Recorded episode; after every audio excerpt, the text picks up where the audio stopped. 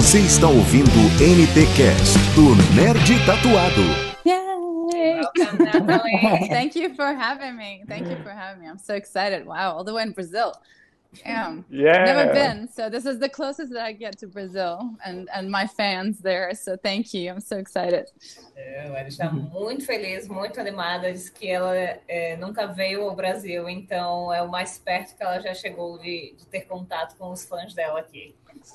É. Oba. You guys have the best beaches. Your nature, your beaches, and, and the, I mean, it's it's gorgeous. So I can't wait to visit one day. I almost flew to Bahia when I was like 16 years old, um, but I didn't realize I needed a visa because at a time like I was Ukrainian, so I got stopped at the border. Oh, my- really? Yes. Oh, but did you leave your country? No, I did not. No, they literally said, "Well, you need a visa to go." Actually, the time I was in U.S., I was um, I was working at, at Denver. I was taking classes at a Denver ballet company. Um, so I was like kind of staying over there for three months, and then I had a boyfriend, Brazilian boyfriend. My first boyfriend ever was Brazilian from Bahia. So I was gonna go visit him from U.S. from Denver, Colorado, and I realized I needed a visa. So I got stopped at the border saying you can't fly. so I was like, oh, really? You need a visa? Oh, okay. so, ok. Yeah. A gente já começou com histórias hoje. Sim, sim. Legal, interessante. Porque ela contou que uma vez ela quase veio para o Brasil, porque quando ela estava tendo aulas de balé, aos 16 anos em Denver, nos Estados Unidos, ela estava lá há três meses e, tinha- e o primeiro namorado dela fora foi era brasileiro. Então ela Olha, teve vontade de visitar ele aqui, só que ela não sabia que ela precisava de um visto. Então ela chegou a ir até o aeroporto, e aí chegou no aeroporto, barraram ela, disse, não, amada, não pode. nossa.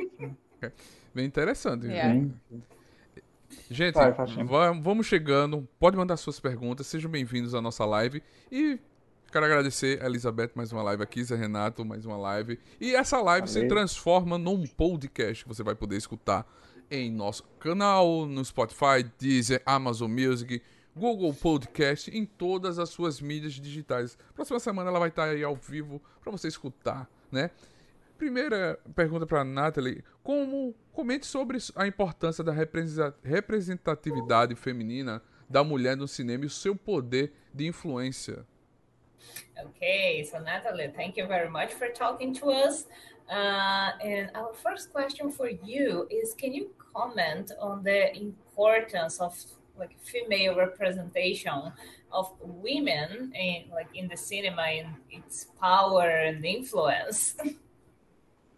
great question. Um, I think it's changing so rapidly. I think um, it's a great era to be in right now with um, everything that's going on. I think females are being given more opportunities, and I'm super grateful for that. Um, because for once we can actually lead a movie where we play the lead, where we carry on the film and the story, and it's no longer looked at as, oh wow, she's a female, and you know she can't carry the whole the whole franchise or the whole um, action film or whatever it is that we're uh, you know we're portraying. And I feel like we're definitely being supported more right now. Um, and I'm I'm grateful to be during this time because I can create my own content.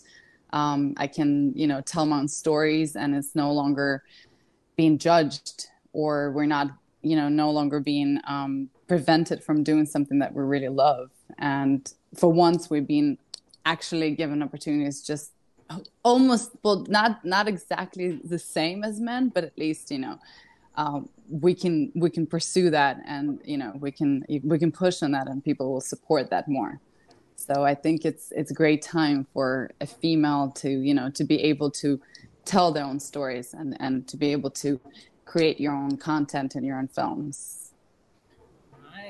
Ok, ela disse que está muito feliz, na verdade, de estar sendo.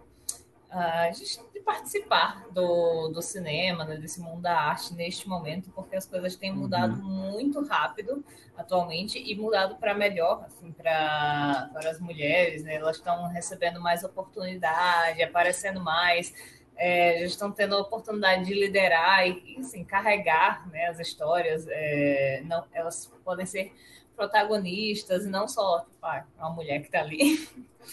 É, e, obviamente, ainda tem um caminho a ser seguido aí, né? Ainda tem um, um pouco a melhorar, não, não tem ainda as mesmas alternativas que as alternativas, as mesmas oportunidades que os homens, Sim. mas que é. melhorou muito em relação ao passado. Então, ela realmente se sente muito grata de poder participar desse momento.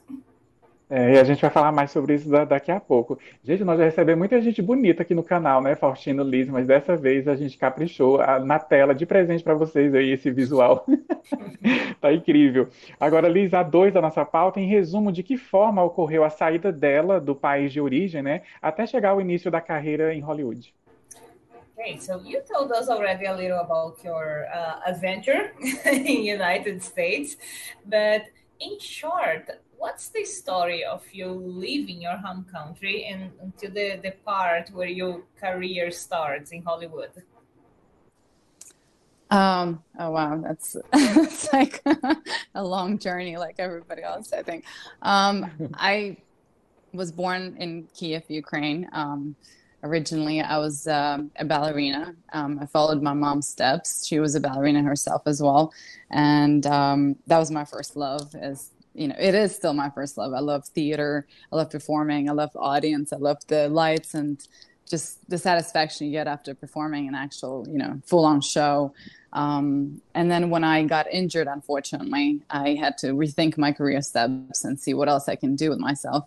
Um, I graduated. I have a degree in choreography after I moved to London because I actually danced in Bolshoi Ballet for four years in Moscow um, prior to me moving to London. Then I moved to London and I graduated from Royal Ballet School.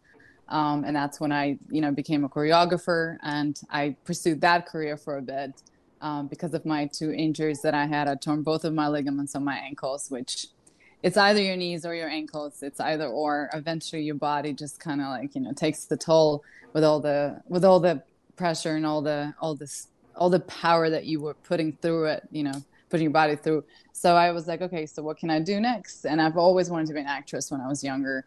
Um, but my mom was kind of just listening to me, but not really listening. She was saying, no, it's, it's hard going to Hollywood. It's practically impossible, especially moving from, you know, from Ukraine straight to Ukraine to, to Hollywood, not knowing the language. They're all so different, like variables. And of course, the main thing for us um, you know immigrants like when we move somewhere especially the united states the visa problem and nowadays it's probably impossible for any of ukrainians or americans to get it um, hopefully ukrainians but you know um, ukrainians or russian or you know italian or spanish brazilian you know you all need you know a work permit to to work in the united states and that was probably the hardest thing that anybody that comes from the outside they'll know what you have to go through and how many years and how long that process is so of course, like you know, my mom was like, "That's a long way."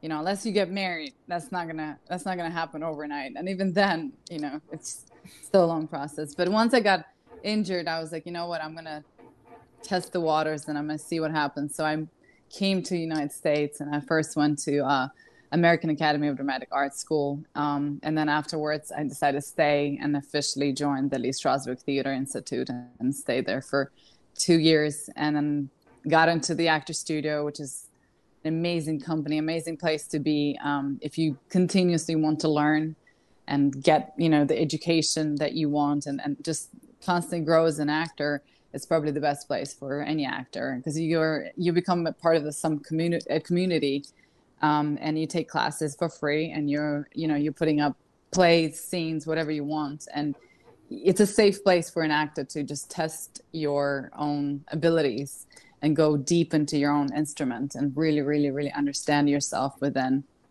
So that kind of like that's what's that's what really convinced me to stay um, because we were doing a lot of plays and i love theater so the transition from you know my ballet experience into acting and, and working on stage was not easy because again I, I used to work with my body and all of a sudden now i'm also working with my um, speech and, and my emotional um, you know emotional part of me. Um, but it was it was close to my heart. So I was like, "Ooh, I could do this." I mean, there's a lot that I need to still learn, but I really fell in love with it, and I was like, "That's that's definitely the next step for me as as in what I want to do." And so officially, it was the love for theater again, for for plays and for performing on stage. And hopefully one day I was like, oh, if I get to perform, you know, on Broadway, that would be my wish come true. So that's what made me move to LA. okay, and h- how long did it take, like this whole process? Um, a long process. Like I said, the hardest part was obviously understanding and and then facing the reality of you can't just get, you know, a work permit to work in the United States, even if you study um, at school, um, which I did. I went to. Oh my God, I went to so many schools because I love education. I love studying. I love, you know, once I get obsessed with something, and I was def, I definitely became obsessed with acting, and I wanted to learn all the techniques, all the methods, all the variables, all the styles, all the things that worked for me then, you know? So I went to different schools. I went to American Academy of Dramatic Arts where I studied Meisner technique. Um, I went to uh, then Lee Strasberg where you study method. You know, you've got all these other, all these other, you know, techniques that you can just you kind of you you learn them and then you see what works for you and then you apply it and then you kind of go, okay, this is this is what I want to do. Um, but first, I had to go through every single school to understand what what I was like, what it, what works for me as an actor, what um, you know, because in the end, what matters is the final outcome of what you're performing on stage or on the in the film. Nobody's really asking you how did you get there. You know, nobody cares about that. It's what matters what you how you make the audience feel. You know, and the things that you make them. Um, uh, make them like feel for the character. So I was like, okay, that's what I like. Um, but it took a long, a long, long, long process to actually start working as an actor. So Lee Strasberg was like two years, and then actor studio, and then I got an OPT training, which is called like a one year uh, practical training um, for whoever comes from the United States. They give they, they the government allows you to work for a year and try to get as many jobs as you can, and then based on those jobs, you can then reapply for an O1 visa, which is um, which is like a extraordinary ability visa in your craft. So you have to prove, you know, to United States that you are the best at what you do, and they need you, and you know you're you're definitely a worthy person to be given this work permit so you can work and and you know and be a part of America. So that takes a while because no matter like obviously in a year how many jobs can you get and how many people can you you know convinced to give you that opportunity. Um, not not that much. And I remember even my dad gave me a, a year. He's like, "Look, if a, in a year you, you're not going to be successful Hollywood actress, you're done." And I was like, "Okay." And after a year, I'm like, "Nobody knows me. What happened? like, how long is this going to take?" So um, it's it's a it's eventually like you know you're realizing that if you're not in love with the craft and if you're not in it to actually work and get satisfied with the with all the grittiness that this profession gives you, then you're not in it for the right, you know, for the right things. Um, you're not in it for you know becoming famous or for all the awards or for all the recognition. You're really in it to satisfy yourself. It's just a job, you know, and you pick it because that's what your passion is for, and that's what you really want to do because that's what gives you happiness. And if you are not in it for the for those reasons then it's it's not going to work, especially in Hollywood, because there's so many people that come here from all, all over the world. I mean, while when I was at school, I was seeing people changing like from here to here, and celebrities from from different countries. I mean, we've had like Miss Switzerland, Mister, you know, Italia. Um, famous singers, famous actors from all over the world coming in, and they're like famous, famous. I'm talking about like you know, like people know them, and yet they couldn't succeed here because they didn't have the right approach to understanding that you have to start from scratch. No matter where you go, it's kind of you have to be humble and you got to start from scratch. You got to start developing slowly, slowly, slowly, and getting the people that are in this circle to support you to say okay yes we will like what she's doing because it no matter what you do in life it's it's it's everything takes time and it's just step by step to get where you want to get. So for me, to get the O1 visa took a long time. Then eventually I got it, and then I, and then I kind of I had to decide whether I'm going to stay in the United States while getting my green card or I'm going to leave the country. In which case I decided to leave because I had a family emergency, and that took almost four years to get my um, green card. then I could not come back to the United States. So it would take sacrifices. I know people that stay in the United States waiting for their documents to arrive, and that takes sometimes four to six to you know ten years to get it, and and and then they can't they can't even leave the country. They have to stay within waiting for those documents. So everybody's got their own story, and it takes their time. For me, it took yeah, it took about overall to start actually working as an actor. It took about good six seven years to be recognized and finally to be given opportunities and to work and not to think about oh do i have my o1 visa? Do i have my you know because a lot of the casting directors or producers or directors they're not even going to give you a shot because they need to take you they need to sponsor you and it takes a lot of money it takes time and it takes you know effort and most people don't want to take that. It, they don't have the time or interest to support you like who are you to do that? They would rather just hire somebody who already has everything in order so. Yeah and you need to get obviously like letters of you know like recommendation letters. I, I remember when i was getting my green card i had over 100 recommendation letters. I mean my file was this big to try and get my and my my after I finally got my O1 like to get my green card it was like it was this big I remember the officer uh, immigration officer looked at my file and he literally put it aside and I was sitting there from like eight o'clock in the morning uh, until like 5 p.m. And I was literally his last case. And I came up to him and said, Do you know why you were my last case? He said, No, because I've never seen so many documents in my life. so he's like, you, You'll be my last case because I cannot take, I cannot go through all of this right now. So yeah, it took a long time, but I'm here now. So it was quite long. Okay. So one minute, I'm going to give back to that. I know you got to translate all that. Yeah. good thing I'm good at note-taking. ok, então vamos lá, gente. Ela disse que, na verdade, ela começou. É, foi uma longa, longa jornada. Acho que vocês deduziram uhum. essa parte. Mas ela era uma bailarina é, desde cedo. Ela queria seguir os, os passos da mãe dela, né? Então a mãe dela também dançava balé. Quando ela nasceu em Kiev, ela dançava balé e amava é, fazer as performances, se apresentar, amava teatro. E ela chegou a dançar quatro anos na, em Moscou, no, no Bolshoi. É, só que quando ela, está, é, ela acabou ficando, se machucando, na verdade, o que acontece muito né, com dançarinos e atletas profissionais, você sempre tem um problema no joelho ou no tornozelo, e ela falou os dois, tá? Não estou incluindo nada meu aqui. É, então ela teve é, ou você tem problemas no joelho, no tornozelo, e depois disso que ela se machucou, né, ela resolveu ir para Londres, na verdade, e estudar coreografia. Uhum. E ela uhum. menciona, inclusive, depois que ela sempre gostou muito de estudar, então fez várias, vários cursos, várias faculdades. É, mas enfim, chegou um ponto em que mesmo depois de estudar coreografia, ela não conseguia mais é, fazer as performances, né? exigia muito do corpo dela, é, que já não estava 100%, e ela parou para pensar o que ela faria em seguida.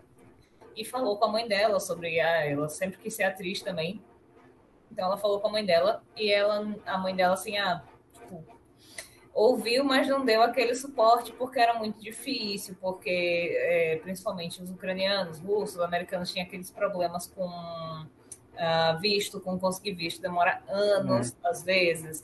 Ela não sabia o idioma, é, demora muito tempo para conseguir uma permissão de trabalho, mesmo se você for um estudante, tipo, for, for com visto de estudo, às vezes é complicado mas ela quis mesmo assim. Então ela entrou na Academia Americana de Artes Dramáticas. Uhum. Estudou, estudou bastante. E aí depois ela disse que entrou no Open Studio, que é um. Como se fosse uma comunidade de atores. Então Sim. você é, vai lá e você aprende várias coisas, você trabalha bastante em várias peças, ajuda a produzir, faz toda essa questão. É, então, assim, entre várias coisas, né? Ela aprendeu a trabalhar com a fala, aprendeu a trabalhar com as emoções, que era uma coisa que ela não não tinha antes, uhum. e finalmente ela se mudou para Los Angeles porque ela continuava amando teatro desde essa questão da, da bailarina. É, e ela se mudou para Los Angeles. Ela disse que naquela época o sonho dela era, sei lá, se ela pudesse se apresentar na Broadway, ela seria considerada uma pessoa de sucesso. Uhum. Foi quando eu perguntei quanto tempo, né? Quanto tempo levou esse processo? E ela contou toda a história aqui que não foi fácil, que ela estudou bastante, que é difícil conseguir os vistos. E leva, sei lá, Uhum. três anos para uma coisa, mais dois anos para outra. Então, ela insistiu muito porque ela realmente gostava daquilo que fazia. Ela viu muita gente assim que era muito famosa em outros lugares e chegou lá e não deu certo porque você tem que insistir, você tem que bater nas portas certas. Então, realmente leva esse amor pela profissão também. E no final das contas, e você tem que começar, recomeçar do zero, né? Não importa o quanto você é famoso em outros lugares, você vai para Hollywood e começa do zero. É, e no fim das contas, isso tudo levou de seis a sete anos para ela conseguir a, a permissão para ficar nos Estados Unidos, porque antes disso, é, antes de você conseguir essa permissão, né, que é o, o green card, é, o famoso Uhum. green card, é, você tem muita dificuldade de conseguir entrar em trabalhos. O pessoal, se o pessoal é, te contratar, eles vão ter que financiar a sua estadia e lidar toda a burocracia, então é muito difícil você conseguir ser chamado. Então, assim, todo esse Uhum, processo imagino. só dela entrar nos Estados Unidos até ela conseguir ficar levou bastante tempo. Uou. Vai lá, Sim, Faustino. Gente, nossa I feel live. like I just get, I feel like I feel like I just gave a class of like how to come to United States, like a master class of how to, how to actually come. I probably know every single process of how to do it. no, I definitely do, yeah. Gente que deu uma aula agora de como entrar nos Sim. Estados Unidos e ser atriz. E uma, uma bela história, uma história que todo mundo acha que é igual no filme. Chega, pede o green card e consegue. Não, é batalhando, é anos, né? Que demora. É você não desistir do seu sonho. Isso é a aula Sim. de vida dela. É verdade. Vai lá, Faustino. É, como você se prepara para as suas personagens, principalmente quando se trata de filmes de ação, que exige muito esforço da sua parte? Alright, so speaking about how do you prepare for your characters, especially in action movies that like require a lot of physical effort from you? Um, how do I prepare for action movies? Definitely, definitely physicality is a huge factor. Um, my main thing always, I just don't want to get hurt no matter, you know, how many action scenes I got to do. I'm always aware that something can go wrong because no matter how much you prepare, you know, the variables that, you know, people don't know what they're doing or, or you, they do know what they're doing, but things that change last minute. So I think the main thing for me always is that I physically have to be ready um, for anything. And then if I'm physically and mentally ready for it, then I'm pretty much not scared of anything. Um, and I'm just, you know, I'm going in for it. Like once I'm on set, like I know I'll do anything and everything. And I'm like 100% in. And then if it happens, it happens. If it doesn't, you know what? At least I tried. Um, but I do take time to prepare physically. Like um, I gotta do, um, you know, certain classes. Um, I train with my trainer. Um, if it's like hard action movie, um, which we just finished actually shooting one. I just wrapped like a few days ago my new action movie that I'm starring in. Can't wait for you guys to see it. It's badass. So much action in it. It's crazy. But it has like nine hand to hand fights. And I knew like I just had to have physic- physically, like I had to be ready um, for that. Of course, like, you know, if you like to shoot one fight, it takes like several days.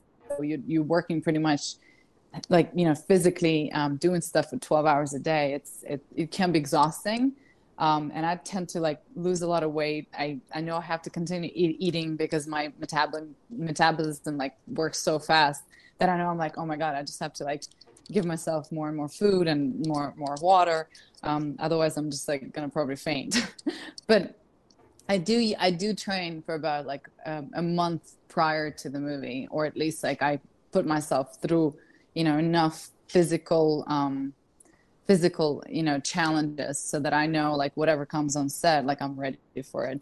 And to be honest, I I don't think I've had any movie that I've done where I unfortunately I did not get hurt. So every movie so far so far I've done like an action movie. I something even small, but something always happens to me.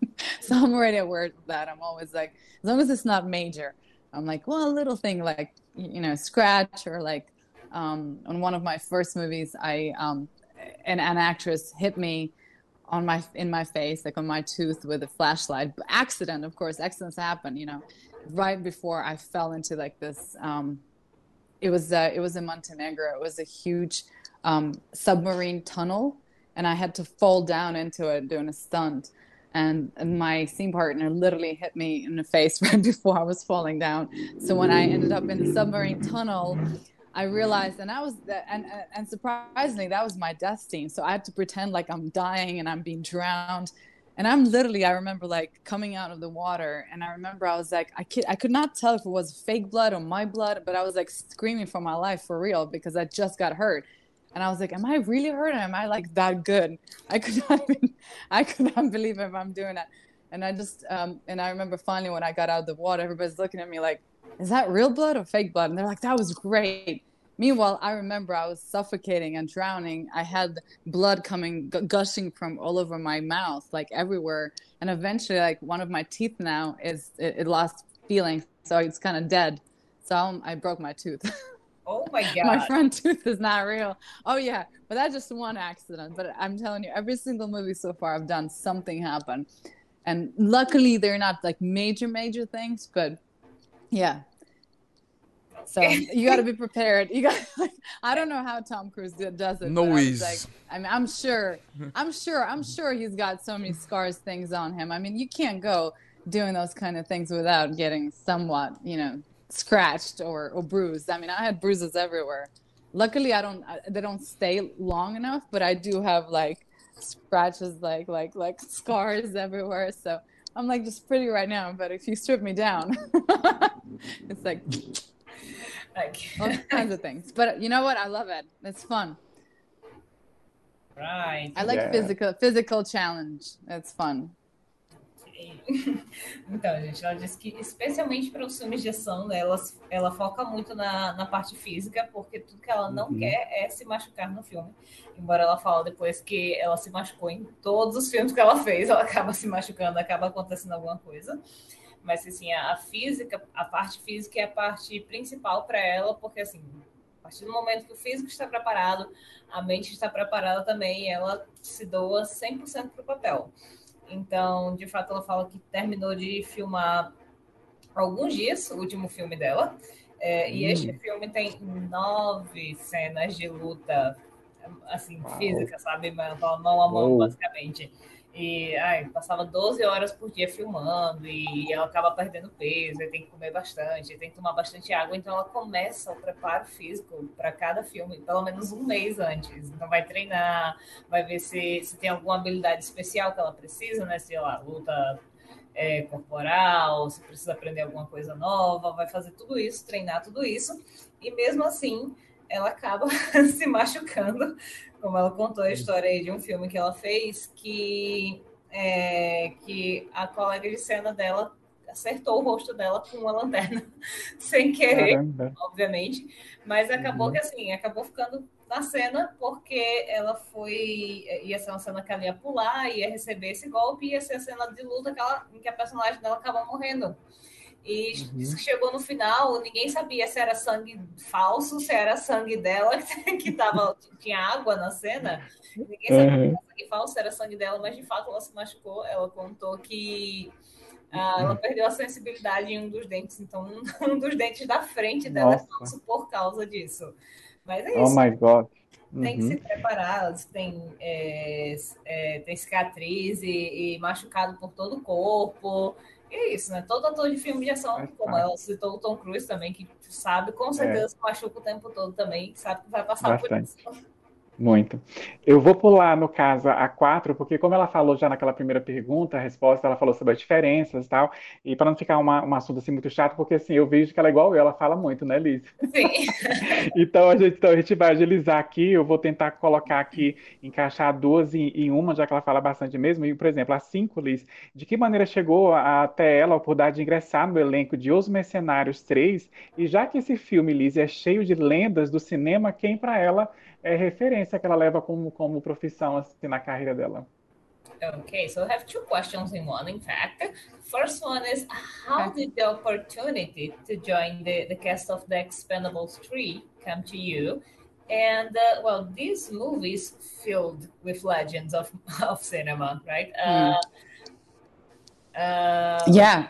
I completely lost the question. like, with. Uh, Thank God like- it's not me. Yes. it's filled with legends of cinema. Who in this among these people do you look up to? Like you you feel like an inspiration. Oh, oh, I don't want to. I don't want to hurt anybody's feelings. There's so, uh, I think they're all just amazing um, actors and legends. Um, so fortunate to have met them, all of them. Um, I mean, I think people come to Hollywood and they're like, "Oh, if I can bump into you know one of those stars, you know, I, will be happy." And here I am. I got this opportunity that I joined the cast of Expendables three, and I met all of them at the same time. Which you know, it saved me time. I didn't have to go around looking for them. I was like, "Oh, I just got to meet all of them at once." Um, I I was um, fortunate. Actually, I was shooting that movie that I got where I got hurt. I was shooting in Montenegro, um, and um, in Serbia and um, a movie that I was a part of called Kill a Mermaid. And at a time, that's when they were casting for Expendables 3 and they needed a local actor. And I remember I was like, well, I'm not far away. I'm Serbia, like Bulgaria. They were shooting in Bulgaria at the time. I was like, that's close enough, right? I mean, I'll just, you know, I'll just hop in a plane. I'll be there, no problem. Um, I had no idea how far it was. So on my days off, they were like, okay, well, you got to fly in to do the, you know, to do an audition and um, Sylvester Stallone and and you know the producers and the director Patrick Hughes were going to look at you because um, they were looking to play somebody um, against Mel Gibson to play his wife in the film. And I was like, well, I'll just be there. It's not a problem. And I remember I was like, that how bad can it be? Like a couple of hours and that's it. Oh my god, the flight was like I remember three hours, and then the drive by car was another six hours. And here I am, like I mean, I just shot it. I'm, I'm, shooting a movie, so I'm only having one day off where I need to kind of re- rest and relax. And no, during that day, I'm like flying in and out. So I remember I came back and I, you know, they, they auditioned for it, and then they came back. I came back, continued shooting my film, and then I get a call again, and they're saying again on Sunday, like my day off, you got to fly again. And I was like, oh, okay, I'm gonna fly again. So I had to do that like three times for finally to find Stallone. Um, Sylvester to finally, you know, approve me. And I was like, okay, great. So now I just got to like, you know, wait for my day and, and, you know, join the cast and shoot it. No, they had to postpone my part. So I had to stay in Serbia for two weeks waiting for them to call me in. I mean, it was a process, but I was so, I was, I'm so excited and happy that I did that because, you know, I was so persistent. I was like, no, I'm the best part for this. I'm, I'm great. I'm, I, I got to do this and I'm right here. Like, what's the big deal? You know? No, I spent like two weeks in Serbia waiting um, before that, all my days off, I was flying on the plane and staying in this car, realizing that Serbia and Bulgaria not that close. I was like, come back in be I mean, like, you know, in Europe, everything's close. No, this wasn't. Um, but it was worth it because when I met all everybody, of course, I think, I think my inspiration, um, probably somebody that I'm, I'm, I'm looking up to the most is Sylvester Stallone because he, he knew exactly what he wanted. You know, he, wrote his um, movie. He uh, wrote Rocky. He, you know, took his stand, you know, to be in it, to play the lead. He did not, he not did not take the money, no matter what people offered him. He did not step down from his dream, and he said, "No, it's either I'm doing this or or this movie's not happening." And I think sometimes that's what you need to do. If you believe in something, you cannot step down from from it. You cannot sell your soul, you know, and just take money for it and be like, oh, it's okay. I'll better yet, you know, I'll, I'll do, I'll do better on the next one. No, I think if you have a project and you really believe in it, you gotta, you gotta wait and just go 100% in, in for it. So uh, once I met him, I realized how powerful human being he is and how creative he is, how, how just amazing he is, and not just as an actor, but as a, as a as a mentor like he's a mentor to so many actors including all those expendables actors that that you know joined the cast. Um, they a lot of actors look up to him because of how powerful he is as a person. Um, he's you know smart as a producer as a director as a writer and of course as a performer. Um, but then of course he comes mel gibson who i you know i got a i got a chance to work with and i thought he's just amazing. As a director he's magnificent. He's got I mean, to I would do anything to get into his mind and to understand how he creates what he creates because his movies are just you know next level. Um, they were and they always will be. Um, and everybody else is just you know again dream come true to meet to work with them. Um, I didn't get to work with all of them in, in the scene, but at least to meet those actors and to understand their journey and to talk to them, I understood that they all went through you know their own struggles. They have their own, you know, um, their own journey to to to that took them to where they are today. And it's not an easy journey. Nobody had, you know, just woken up a big star and said, "Oh, here I am. I'm a Hollywood star now." No, it all took, you know, sacrifices. It all took, you know, commitment. It all took pain, and eventually you get satisfaction and glory. Um, but still, even to, to even today, those actors are still struggling with whatever it is that they're going through, you know, and, and getting to know them, I realized they're all human beings. And as amazing as they are on screen, they're still people that have their own, you know, problems and issues. And, you know, they're all going through things and they just want support and love. And yeah. And I think like just talking to all of them, like Antonio Banderas and Wesley Snipes, who I became close friends with, um, just did another movie with Antonio Banderas, who's amazing as an actor. Um, and once you see his work, you understand how serious he is, how how much depth he's got, and how how many more movies he still has to perform in and still has to create and how many more characters he's got living within himself that he's still not being you know given yet.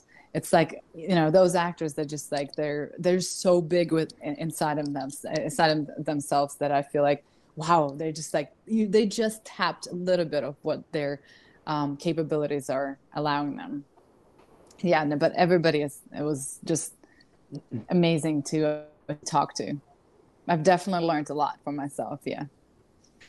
Nice Então, no, logo no início, ela disse que não. Ai, ficou com, com medo de machucar alguém, né? Porque ela trabalhou com muita gente. É, mas que, inclusive, participar de Os Mercenários 3 foi uma chance maravilhosa, porque todo mundo que entra, obviamente, no cinema quer conhecer né, as lendas do cinema. E participando de Mercenários 3, ela teve a chance de conhecer todos eles ao mesmo tempo. Então, economizou tempo para ela. Uhum. É, é, e ela disse que a participação, né, a chance dela de participar veio quando ela estava em, é, filmando na Sérvia. E o pessoal do, dos mercenários eles estavam querendo uma pessoa lá do local e eles estavam na Bulgária e eles, eles queriam uma pessoa que estivesse por ali pela área para é, o papel. É, eu acho que era de esposa do, do Mel Gibson. Exatamente. Isso, é.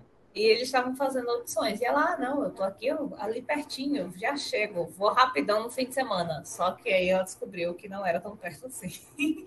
que eram tipo três horas de voo e mais seis horas de carro, então levavam nove horas só para ela chegar Nossa. até o local. E é. na cabeça dela ia ser assim, tipo, ela ia fazer a audição, eles iam dizer se queriam ou não, e, ela ia embora, porque ela passava a semana filmando, ela estava fazendo um filme, então ela passava a uhum. semana filmando quando chegava no domingo, o pessoal, ó, vem aqui de novo. E ela acabou tendo que fazer isso três vezes até o, o Stallone chegar lá e dizer, tá bom, vamos, vamos com ela Opa. mesmo. E ela ficou lá, tipo, aí persistindo, queria fazer o filme, queria o papel.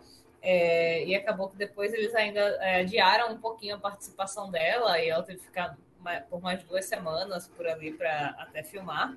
E depois ela menciona, né, que inclusive uma das pessoas que ela mais admira nesse meio é justamente o Stallone. Uhum. Todo mundo, quase todo mundo conhece a história dele, né, de quando ele fez o rock. É. Porque ele e ela fala isso que ele sabia exatamente o que ele queria, não simplesmente aceitou o dinheiro, ele que ia fazer o filme, toda aquela aquela questão que a gente já conhece. E ele era aquela uhum. pessoa que ele acreditava no projeto, ele tinha a paixão dele, e ele foi.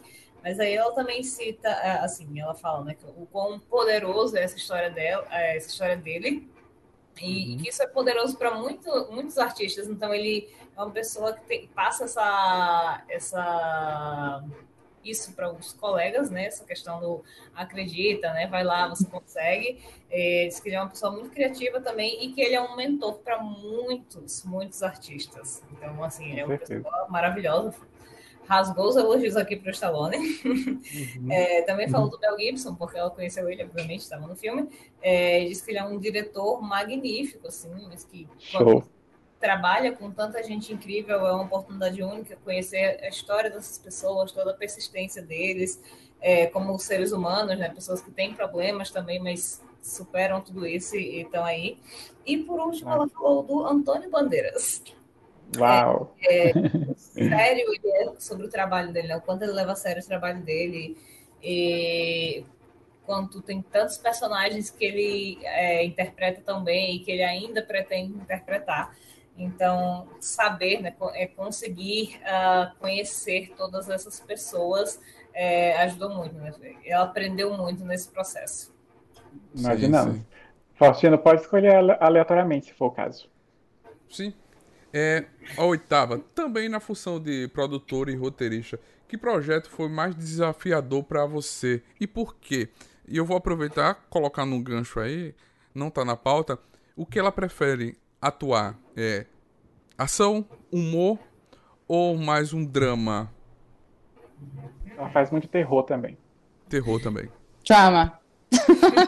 Aí ela já falou. Já, já respondeu que ela prefere drama. okay. But also as a, a producer and a screenwriter, which project was the most challenging for you and why? Um, the most challenging that I produced. Um, I think that it, it, would probably had to be the movie that I just produced with Antonio Banderas called Barracuda. It's coming out later this year. Um, I think in October. That's what we're aiming for.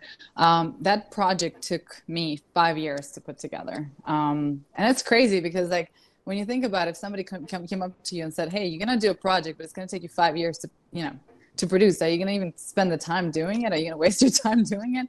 I mean, that's a long time, like if you think about it. But in the end, the problem with us producers and actors and living in Hollywood and, and just doing whatever it is that we do, we get obsessed with this with this idea of like, oh my God, I just want to make a movie. And then you make a movie and then you love it. And no matter how hard it is, no, how, no matter how many obstacles you had to overcome, no matter how difficult it is, I don't know why we're so stupid to come back and say, yeah, let's do it again. Yeah, totally. why not? I mean, we're like, all kinds of stuff happens to you, you know, and you practically don't even have, you know, a life.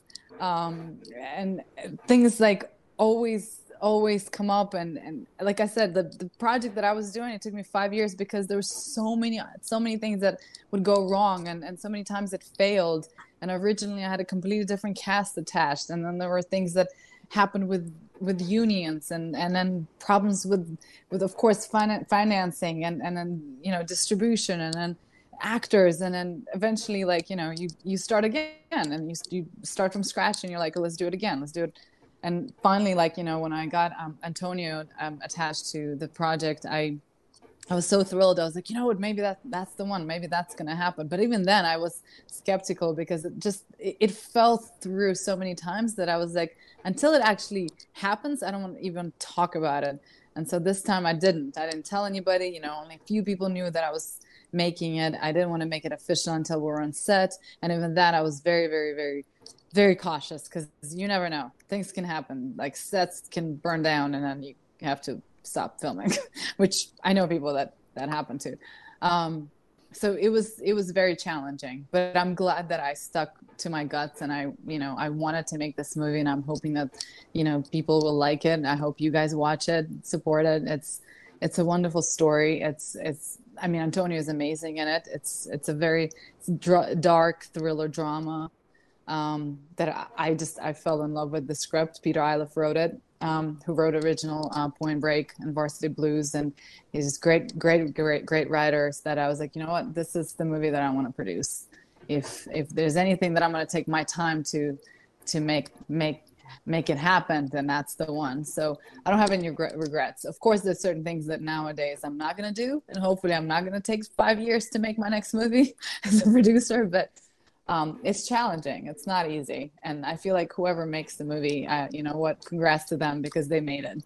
Because it's it's not easy at all, and to get it distributed and to get it into you know into the theaters or for the world to see it, that's even harder. Yeah, you know, we're not making movies for our moms to watch here, so we actually want somebody to appreciate all the hard work. So I can't wait for it to come out, and finally, that's when I can say, "Yay!" I did a movie. Because even now, you know what? It's it's in post. It's coming out, but you know what? You never know. so. I see.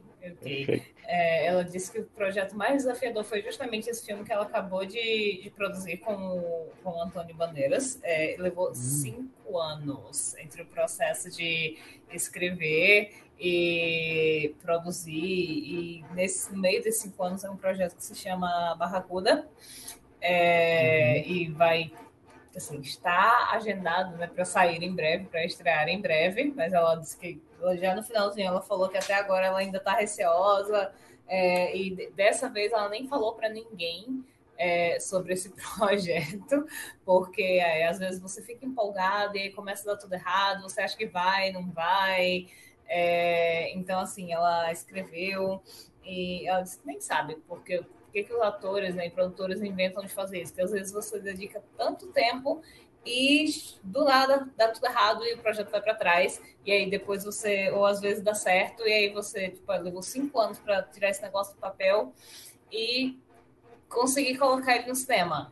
E aí você quer saber, vou passar por isso de novo, vou fazer outro. é, mas é, no final das contas, assim, deu um monte de coisa deu errado nesse projeto também. É, deu, deu, errado com o elenco, deu errado com o financiamento, com os sindicatos, com, enfim, ao longo de cinco anos, várias coisas mudaram. E aí, quando finalmente o Antônio Bandeiras entrou, ela disse, ok, eu acho que agora vai.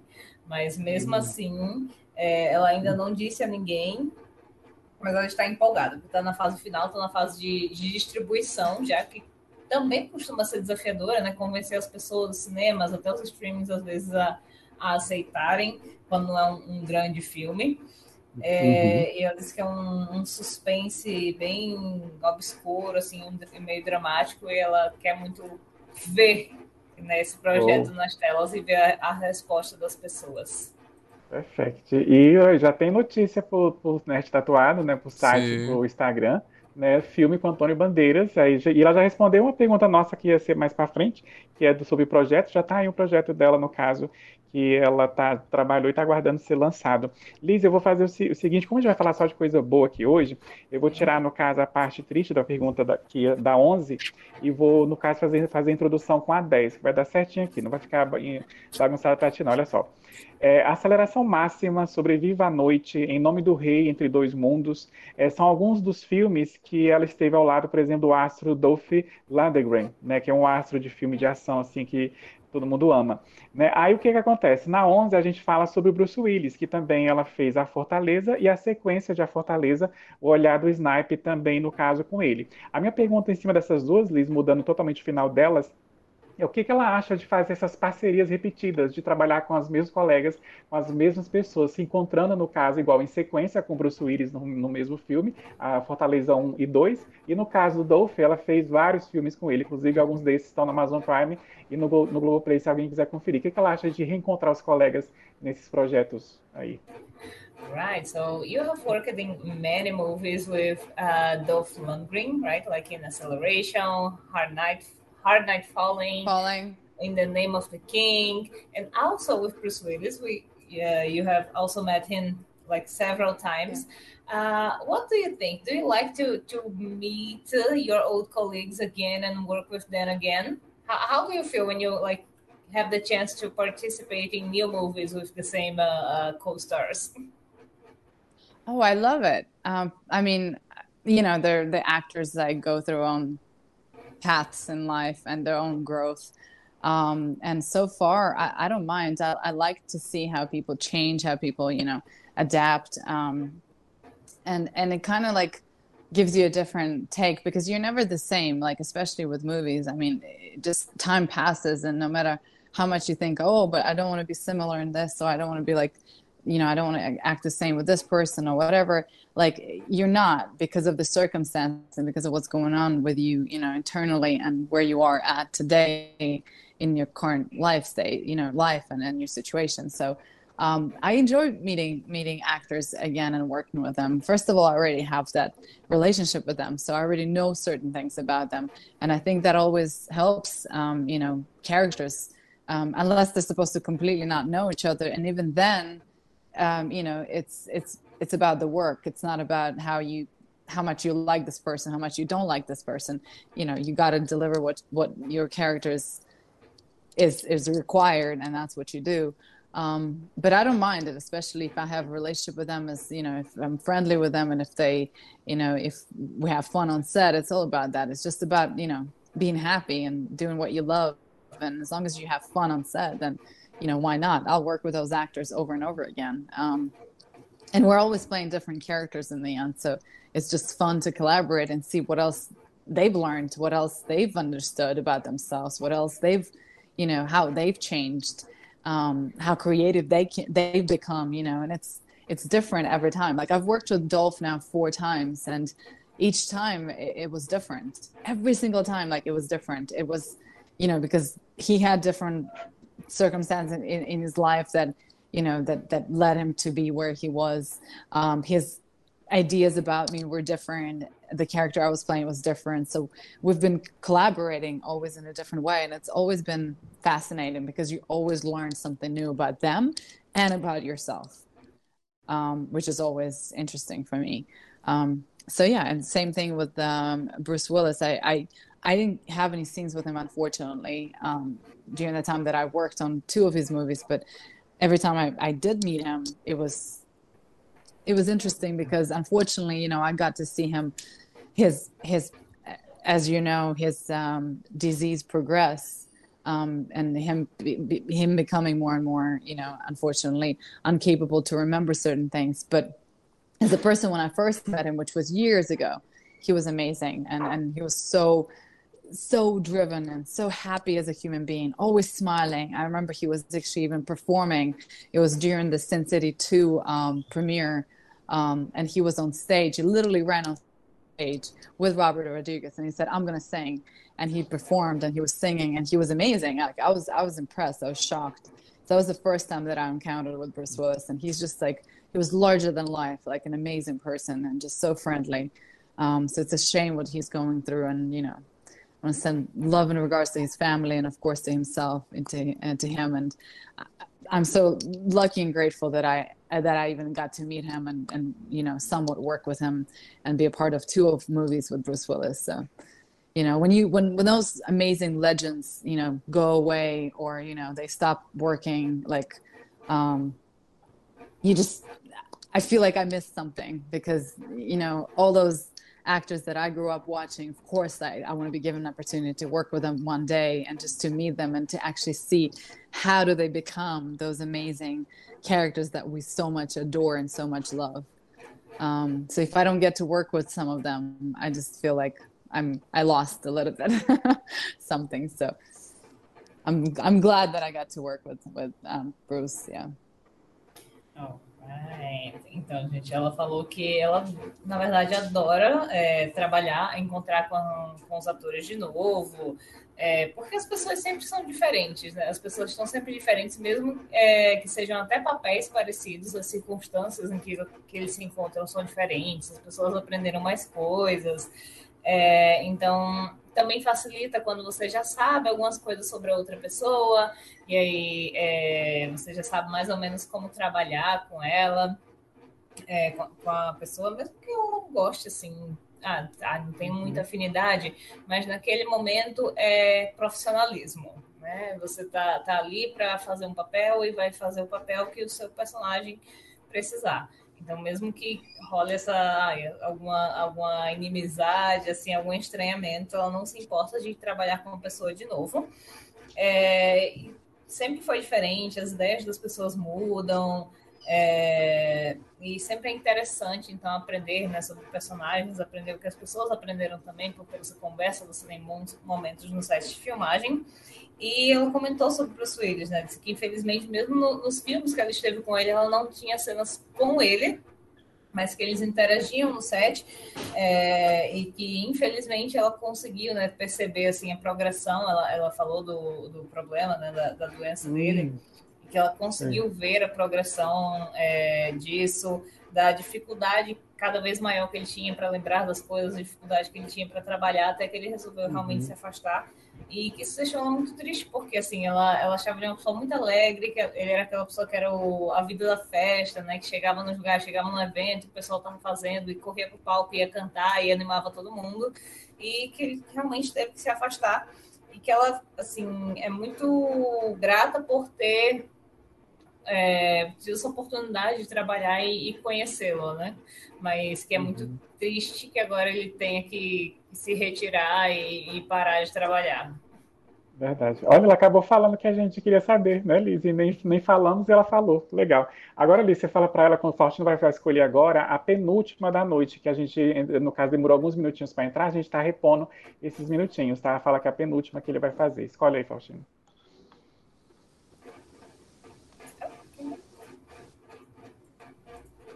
Você vai falando para ela? Liz. Oh, uh, we are about to to ask you our last questions. vou fazer a nove. É, e aproveitar, vou encaixar uma pergunta nossa, minha, né? Quais etapas são necessárias no processo após a escrita do roteiro até ser aprovado a produção para um longa-metragem? E como ela falou, o Barriguda, é Barriguda vai ser lançado. Já, barriguda. Vai ser lançado quando já tem data para lançamento e se ela quiser vir aqui para divulgar o filme, trazer a equipe para divulgar o filme, estamos abertos aqui.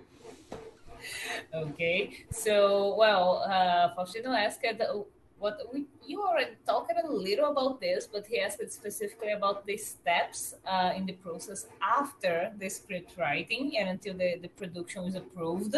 For a, a movie. Mm-hmm. And also, he asked about the date of release of Barracuda. Um, the date of when Barracuda will be released, I don't have an exact date. I know it will be most likely in October. That's what we're aiming for. It's in post production right now. Um, um, yeah. So I will, I will definitely keep you, you know, I'll, I'll let you know once, once it's done. You can guys follow me on Instagram. I usually, you know, um, let people know, let my audience know, my fans when things are coming out. So I'll definitely keep you posted, but probably October. And then the process of um, making a movie as an actor, as a producer, like you mean what happens after the screenplay is has been approved, and what happens next? Yeah, until um, after you, I, I guess after you finish writing and until it's approved. um, as an actor or as a producer putting it together like a like a movie or you mean or what steps do I take as, as, a, as an actor? Like, what do I, what do I do? a pergunta da, da produção é sobre é como produtora ou como atriz? Como produtora. Produtora. As a producer. Producer, okay. Um, I, I mean, that's, that's, that, that's pretty much master class to put it together. um, it's i mean like the screenplay you you obviously like you approve the screenplay. You have something that you want to you know you you have a, a story you want to tell. And to uh, put it into simple words um, i think the most important nowadays sadly is a star. You need to have a name that would believe in your in your project and in your script. And you have to you know attach a a, a big actor. The bigger the actor the bigger the movie you're going to make um, you have to have a solid director who believes in your in, in your again your in your vision who shares the same kind of you know kind of idea of how to make this movie and and how to shoot it. Uh, you got to find a location uh, which a lot of the times nowadays people pick locations with um, certain tax rebates um, which means whatever you spend you get certain percentage back. Um, you know and that's how you can you know get your budget to be bigger larger um, the bigger the budget, of course, the more freedom you have to create something that that the audience will enjoy. Because nowadays you're competing, of course, with project projects like um, Marvel, which I can see behind you, you're a fan of. you know, obviously we're competing you know with those tiny movies exactly tiny films you know but we can't explain those to the to our audiences that go to see the movie in movie theater that hey barracuda and and you know and, Captain America are two different budgets. We're dealing with two different things here. but you guys are paying the same price to watch that film, and then you're judging us based on that and saying, why don't we have enough action? Why is my Barracuda guy actor not flying, you know, like Spider Man? Well, because we didn't have the money. That's simple as that. We didn't have the money. Our, our budgets are a lot smaller than that. And yet we're trying to satisfy the same kind of audience who goes and sees the same kind of action.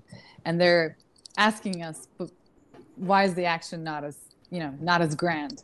Well or why is our cgi not as believable? Well, we didn't have the money to pay to those amazing CGI guys that do the job, and we didn't have the you know the time. We needed to make the movie faster so we're competing always and i think i think that's where hopefully the industry will start changing and understanding that you can't compare the huge you know marvel movies with our small you know action movies. You have to somehow you know make the difference at least make the price difference. Because i think if the people who are going to watch this movie and paying you know not instead of like 15.99 or whatever the, the ticket price is right now 20.99 13.99 they would pay like 7.99 and then i feel like they won't be as pissed off and upset why they didn't get the satisfaction of having this big images flying everywhere you know and they'll understand and they'll be like actually for the price it was pretty good. It wasn't bad so um yeah so when we're making those kind of movies we have to know that we have to satisfy the audience and we have to have a specific strategy of what we're making why we're making what our audiences are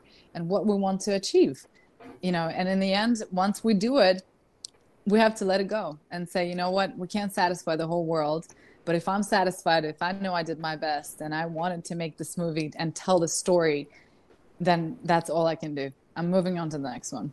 So Very nice.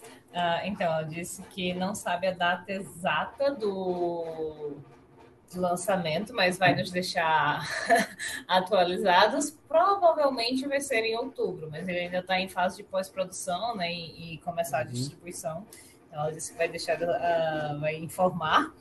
É, e sobre a produção do roteiro, né, depois do roteiro pronto, duas coisas que você precisa de imediato são nomes grandes. Uma, um ator grande, um nome grande para estar no filme, que acredite no filme, e um diretor, uso as palavras um diretor sólido, que, que compartilha a mesma ideia que você do filme, né, que saiba como é, fazer a filmagem, porque é assim que você, com, essa, com esses dois passos aí, você consegue o dinheiro, provavelmente, e uhum. que é difícil mesmo assim, porque eles competem hoje em dia pelo espaço do cinema com filmes da Marvel, com filmes da DC, que tem orçamentos é. muito maiores e é cobrado o mesmo preço no cinema. Então, assim, eles têm um trabalho muito maior para satisfazer a, a audiência. É, e tem a questão, ela falou a questão do local, assim, quanto, obviamente, quanto maior o orçamento que você tem, você pode ter mais liberdade para escolher o local. A gente sabe que hoje em dia tem lugares que têm incentivos né, para os filmes serem feitos lá e que eles retornam um pedacinho do, do orçamento né, que você pagou, eles retornam, eles devolvem um pedaço dos impostos que você pagou. Então, se você, quando você tem orçamentos maiores, você tem muito mais liberdade, você tem dinheiro para fazer os, os atores voarem pela tela, para pagar o pessoal do CGI, que a gente sabe que é caríssimo. Exatamente. E que ela acha assim que se é, houvesse incentivo para filmes menores é, nos cinemas, ela gostaria que os preços desses filmes pudessem, o preço do ingresso pudesse ser menor, né? Porque afinal uhum. de contas está competindo com um estúdio como a Marvel e você vai pagar o mesmo valor para ver o Capitão América ou para pagar para ver o Barracuda, você vai fazer essa comparação. Mas talvez é. se o valor do Barracuda fosse menor, você não julgasse tanto o filme, né? E pudesse sair mais satisfeito. É, mas que a preocupação deles é principalmente assim, é saber exatamente o que eles estão fazendo, para quem é o filme, como satisfazer a audiência, é, que é a parte difícil também, porque Afinal, é dessa forma que você consegue financiar projetos novos no futuro. Ok, right, sim, sim. perfeito. É, a nossa última da noite, Liz, que eu vou fazer, eu vou fazer para ela, para a gente estar tá encerrando.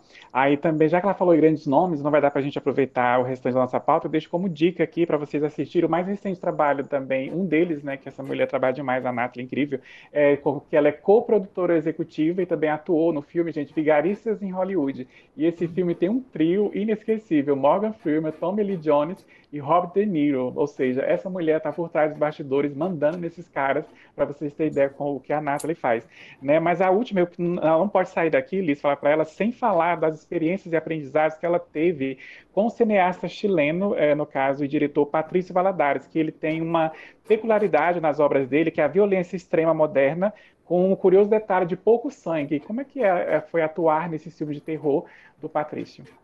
Okay. Uh, and just to finish, uh, Renato asked you to share your experience in acting in the horror films with the filmmaker and director Patricia Valladares, with the extreme modern viol- violence and uh, the Yeah. curious details of very little blood in the scenes. Oh my God. Uh, Patricia is actually funny. Like, and he's he's he's a um, wild person. He's crazy, like in a good way. He's uh, he loves classic horror. He loves like you know um, extreme things, extreme situations, to extreme scenes. He loves you know lots of blood and gore and and something that will make you cringe. You know, like a true he's a true horror fan and he makes movies for you know for those audiences for those fans uh, specifically he doesn't want to like sugarcoat anything. If he wants to do something he goes all the way. And that's what i love about him. So if i was to do a horror movie it's got to be it's got to be a horror. It's got to be something that makes the audience say oh wow i got a full-on satisfaction with it. And i i really liked working with him because besides being you know, besides making the film, and I enjoyed the part and all that, but what really got me going, which, you know, I loved because I love horror movies myself. I enjoy watching them in general. Um, but it's the atmosphere. We were basically, we were flown to Chile. I flew to Chile to work with him on a movie called Downhill. And the atmosphere that we were in created, it made it so much easier to work on that film because of where we were. Uh, we were like completely outside of the real world. We had no no cars around. We had no stores. We couldn't really get out and go somewhere. We're living in those small cabins where we shot. This is where that's where we, we lived, and we're all so close to each other that we could hear each other like practically like, like snoring at night. We all were given like these small cabins, and we stayed there for three weeks, and it just it created this really cool feeling of like wow i feel like i'm i'm almost like a part of this film. Like like and we shot uh, well we didn't shot shot we didn't shoot in chronological order but it still like felt like our characters were like merging into something. And we could see like i could see my scene partner becoming that part. And sadly his part did not end well. So if you haven't seen if you saw the movie um, bryce draper who was a good friend of mine and unfortunately he passed away recently because he's he had some psychological issues which is crazy because like his character was dealing with some dark dark dark secrets and you could feel you could see and feel how the real person was almost like losing himself. And sometimes that happens to actors when they're when they become too close to to the characters that they're portraying they can almost like get lost in that part. And sometimes it takes so long to get out. And i think maybe partially that's what happened to him. He found something really dark um, which i believe by the way i believe in like spirits and, and all kinds of like connecting to the different you know another realm and and things that that just land let, like attaches to you and then you it takes you time to to get it out. And because we're making a movie that was very very deep and dark and and it had this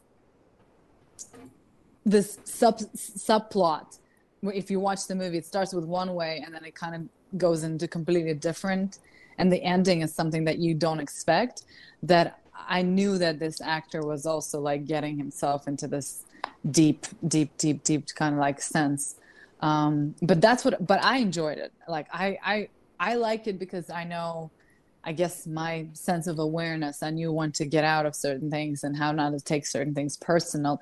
And it's just you know it's just kind of like portraying another character. Um but it is hard. It takes me always at least a week when i'm done filming something. It takes me a week to kind of like let that character go and never ever to think about that person again. Um, because you're still kind of like psychologically in that world and you're still thinking like that. A lot of times you wake up at night thinking where am i? What am i? And you're thinking of your own steps and your own actions as that character. And it stays with you for a while. Um, eventually you just kind of like, kind of let it go and be like okay i'm done. I'm done. Um, but i i liked working with him. Like i said the atmosphere is what really really made that movie and that experience so much fun.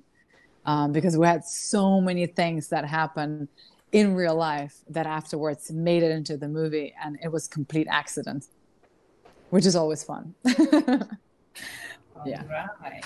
Então ela disse que na verdade adorou trabalhar com o é, com o Patrício Valadares. com o Patrício, disse que ele é uma pessoa muito divertida e muito. É, é, aquela pessoa louca, intensa, mas que ele é realmente um fã de filmes de terror clássicos, então ele gosta Total. de fazer esse tipo de filme. Ele gosta É. de fazer as cenas que faz as pessoas ah, se encolherem, né? Aquelas cenas fortes, aquelas cenas Justo. intensas. Uhum. E, e a coisa que ela mais gostou, assim, e ela também é fã de filmes de terror, mas que a coisa que ela mais gostou de trabalhar nesses, é, nesses filmes com o Patrício é a atmosfera que eles criam. Então, o Downhill, né, que foi esse filme que ela fez com ele, é, eles foram pro Chile, passaram, tipo, três semanas numa cabaninha lá no... em Cabanas, filmando em cabanas, isoladas. Aham. Tava todo mundo ah, tão próximo que eles, que eles ouviam um ao outro roncar durante a noite. E, assim, eles foram tendo essa, essa proximidade, então foi toda uma atmosfera muito legal. Ela disse que, infelizmente, um dos colegas que ela trabalhava acabou falecendo é, depois de um problema, ele teve alguns problemas psicológicos e era uma coisa até meio estranha, assim, porque o, o, o personagem dele também tinha esses problemas, então eu até acho que pode ter sido algo relacionado, porque ela mesma, quando entra no personagem, assim, às vezes leva uma, duas semanas depois de parar de filmar, é, até sair, né, conseguir finalmente esquecer aquela pessoa e, e seguir em frente. É, e que nessa experiência que eles estavam tão próximos, é, nessas cabanas, né, filmando, eles conseguiam ver assim os personagens ganhando vida ali, né, junto com, com os atores, mas que a experiência era maravilhosa em geral, que foi muito divertido, é, que foi um filme bacana, que teve muita coisa que entrou no filme que acabou acontecendo acidentalmente. Então, é, ela adorou a experiência de trabalhar com Patrícia. Perfeito. Bacana. Liz, é, no caso, fa- fala para ela que a gente agradece de coração dela estar aqui com a gente, assim, foi uma noite especial, vê-la conversando, falando, foi algo incrível. E fala para ela, assim, no caso, que o Brasil está de portas abertas para receber ela quando ela puder vir e que as nossas orações e pensamentos positivos está também com o povo dela, com a nação ucraniana também. É isso. All right. So uh, we thank you very much, Natalie, for taking the time to talk to us. Brazil is open to you whenever you want to come visit. us. Obrigado. Yeah! Thank you very much. and uh, well, always thank you. We hope everything goes Thank well you. for you. And our, our Thank you. hopes and prayers are there with Ukraine as well, because we all want that situation to Thank you. Yes, yes. It's, I feel like it affected the whole world. So we, the whole world wants that to kind of just, you know, take a piece, take peace, and Take peace. É, and and then you know, yes. Thank you for having me. I'm so happy I have fans in Brazil. That's amazing. I've never been to Brazil. Now I have to come visit. please. Love it. Pois. Fala para ela tirar uma will. foto, fala pra gente tirar uma foto, tem como, Liz? Uma foto agora para a gente despedir? várias Já, já. Beleza, ótimo. Então, dá Gente, tchau, Faustino. Eu quero agradecer, muito obrigado. Nathalie, muito obrigado. Foi incrível é, nossa you. live, conhecer você, ver o seu amor, a sua paixão, a sua dedicação a- ao cinema, ao filme, à produção também. E eu quero agradecer a vocês que estão assistindo, que vão escutar esse podcast, que sigam a gente, sigam a Nathalie no, no, no Instagram, vai estar aí na descrição, a gente vai colocar. Sigam ela no Facebook, acompanhem o trabalho dela, que é muito maravilhoso. Gente, muito obrigado e que a força esteja com vocês. Fomos! Valeu, galera nerd. Bye, goodbye, you. good Bye. night. Thank you, Natalie. Bye.